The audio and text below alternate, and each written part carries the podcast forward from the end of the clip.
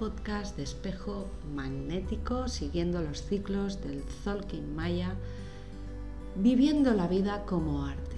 El tiempo es arte, el tiempo es magia, el es el tiempo del espíritu. Y por eso esta herramienta es tan poderosa, porque nos recuerda nuestra naturaleza, nos conecta con lo que realmente somos. Seguimos en la onda encantada de la semilla por 13 días y estamos ya en la posición 11, tono 11 espectral y aquí nos inspira el mago. El mago espectral es la energía que hoy nos está em, transmitiendo su fuerza, su eh, conocimiento y su intención. Por tanto, alinearnos con estos kines diarios, con esta energía diaria, nos ayuda muy y mucho a poner las cosas mucho más en orden, tanto dentro de nosotros como en nuestro exterior. Como decía Anthony de Melo, no hay que renunciar al pasado porque sea malo, sino porque está muerto. ¿Y qué mejor hoy que un día mago hacer esta reflexión? Solo siendo consciente de que no de que si no estás aquí y ahora, no puedes liberar ninguna carga. Porque si tu mente está en otro tiempo, si tus emociones están en otro tiempo, no puedes actuar. Porque ese tiempo ya pasó, ese tiempo ya no existe, ese tiempo está muerto. Si atiendes tu pasado, si te ubicas otra vez en tu pasado, Estás reviviendo constantemente eso y no puedes soltarlo. Si empiezas a posicionar tu mente en el futuro, en esas preocupaciones, en, esos, en esas proyecciones que todos hacemos, ¿no? también nos surgen los miedos. Y el futuro aún no está creado, no sabes lo que va a pasar mañana. Es hoy que crea el futuro, es hoy que crea lo que vendrá. Sentir ansiedad antes de tiempo solo te augura dispersión y entretenimiento mental. Pasado y futuro son tiempos inexistentes. Y cuando estamos reviviendo nuestro pasado, no estamos allí, estamos aquí.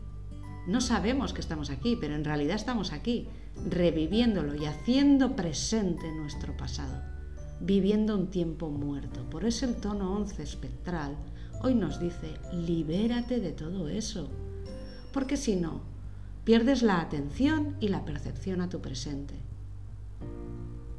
Vivir el pasado como presente hace que ocupes un espacio de tiempo con cosas que ya no existen, que te impiden estar en conciencia, que te impiden dar ese paso que necesitas, que te impiden sentir qué está ocurriendo a tu alrededor en este momento.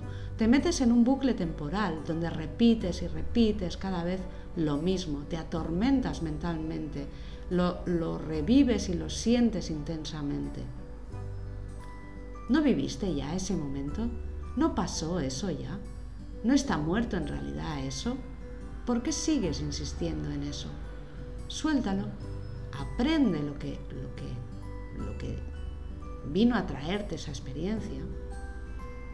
Y si lo hiciste mejor o lo hiciste peor, no importa, suéltalo.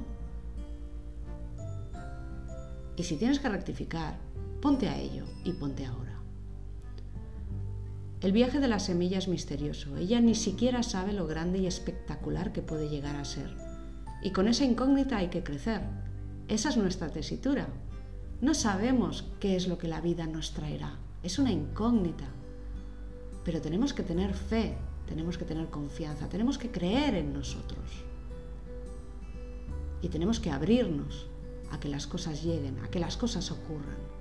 Eso requiere valentía y esfuerzo, requiere, estar requiere atención al momento, estar receptivos a lo que la vida nos está diciendo en cada instante. Vivir aquí ahora es vivir el tiempo real, el único que existe, el único desde donde tú puedes realmente cambiar tu vida. Así que hoy déjate atrapar por la magia de la hora. Siente lo que eres en cada instante y todo aquello que perturbe tu paz interior, simplemente suéltalo. Revivir continuamente acontecimientos del pasado es perder el presente, ya que otorgándole pleitesía al pasado, a lo que ya pasó, lo conviertes en tu presente, como hemos explicado, y por tanto deformas tu realidad.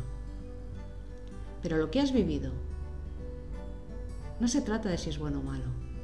Lo que has vivido no debes olvidarlo, porque forma parte de tu experiencia.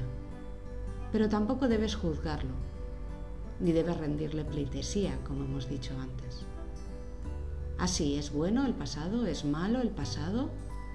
Ni es bueno ni es malo el pasado, por supuesto que no. Lo que es malo, realmente, es quedarse enganchado a él. El rencor, el enfado por lo que sucedió, lo que no se produjo, lo, lo que no se produjo, lo que ocurrió, el daño que sentí, lo que hice, lo que no hice, lo que me hicieron, lo que viví. Machacarse la cabeza es como recibir una paliza cada día.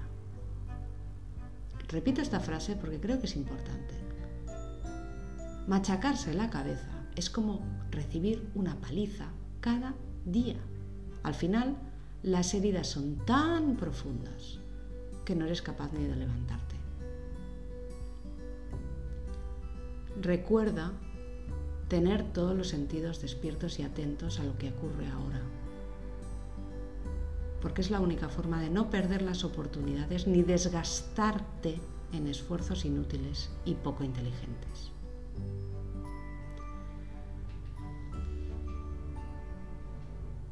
Voy a darte un mantra para ayudarte, que lo estoy redactando eh, en base al ciclo otoñal, porque es un ejemplo. Así que sustituye las partes que consideres en relación a la estación del año que sientes que estás viviendo en estos momentos. No la que estás viviendo físicamente, la que estás viviendo, la que tú sientes que vives. Y el mantra es el siguiente. Hoy permito que mis hojas se desprendan de mis ramas, porque este es mi momento y lo vivo con alegría, ya que esta es mi etapa evolutiva aquí y ahora y debo prestar atención a todo lo que me brinda. Yo libero mi magia, yo soy otro tú.